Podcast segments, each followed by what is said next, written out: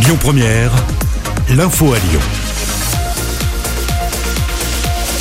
Bonjour Loïc, bonjour à tous. À la une de l'actualité, le retour des grands événements culturels à Lyon, avec d'abord le coup d'envoi des Nuits de Fourvière ce soir. C'est la chanteuse Camille qui va ouvrir le bal au Théâtre Antique avec une jauge de 35%. Pendant cette édition, on retrouvera également Benjamin Violet, Suzanne, Pomme ou encore Alain Souchon. Et puis autre événement culturel à suivre à partir d'aujourd'hui, la Biennale de la danse. Ça se passe notamment aux usines Fagor dans le 7e. La Biennale de la danse, ça va durer 15 jours. Dans l'actualité également, le Conseil constitutionnel qui donne son feu vert pour la mise en place du pass sanitaire. Il entrera en vigueur le 9 juin. Ce fameux pass sera ainsi limité au rassemblement de plus de 1000 personnes. Pour y accéder, il faudra présenter soit un test PCR négatif, soit un justificatif de vaccination, ou bien soit une attestation de rétablissement du Covid. Un appel à témoins lancé pour retrouver un chauffard qui roulait à 214 sur le périphérique Laurent Bonnevet, un périph pourtant limité à 70.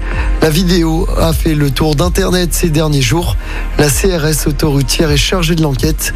On vous a mis la vidéo impressionnante sur notre page Facebook. Et puis on reste sur la route avec euh, le bilan définitif de la mortalité. Une année 2020 marquée par deux confinements.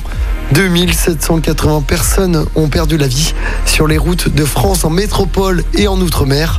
C'est une baisse de 20% par rapport à 2019.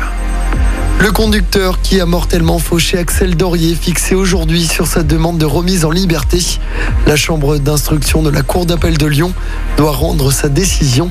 Pour rappel, les faits s'étaient déroulés en juillet dernier. Ça s'était passé dans le 5e arrondissement rue de l'Anticaille. Bonne nouvelle pour les cyclistes dans la métropole. À partir d'aujourd'hui, il est possible de prendre le tram avec son vélo. L'expérimentation va durer jusqu'au 1er décembre. Et puis attention, cette expérimentation se déroule en dehors des heures de pointe. Et puis on termine avec du foot et c'est déjà terminé pour les Bleuets à l'Euro. Les espoirs français ont été éliminés dès les quarts de finale par les Pays-Bas hier soir. Défaite 2 buts à 1. Les Lyonnais, Oussem Aouar et Maxence Cacré sont en vacances.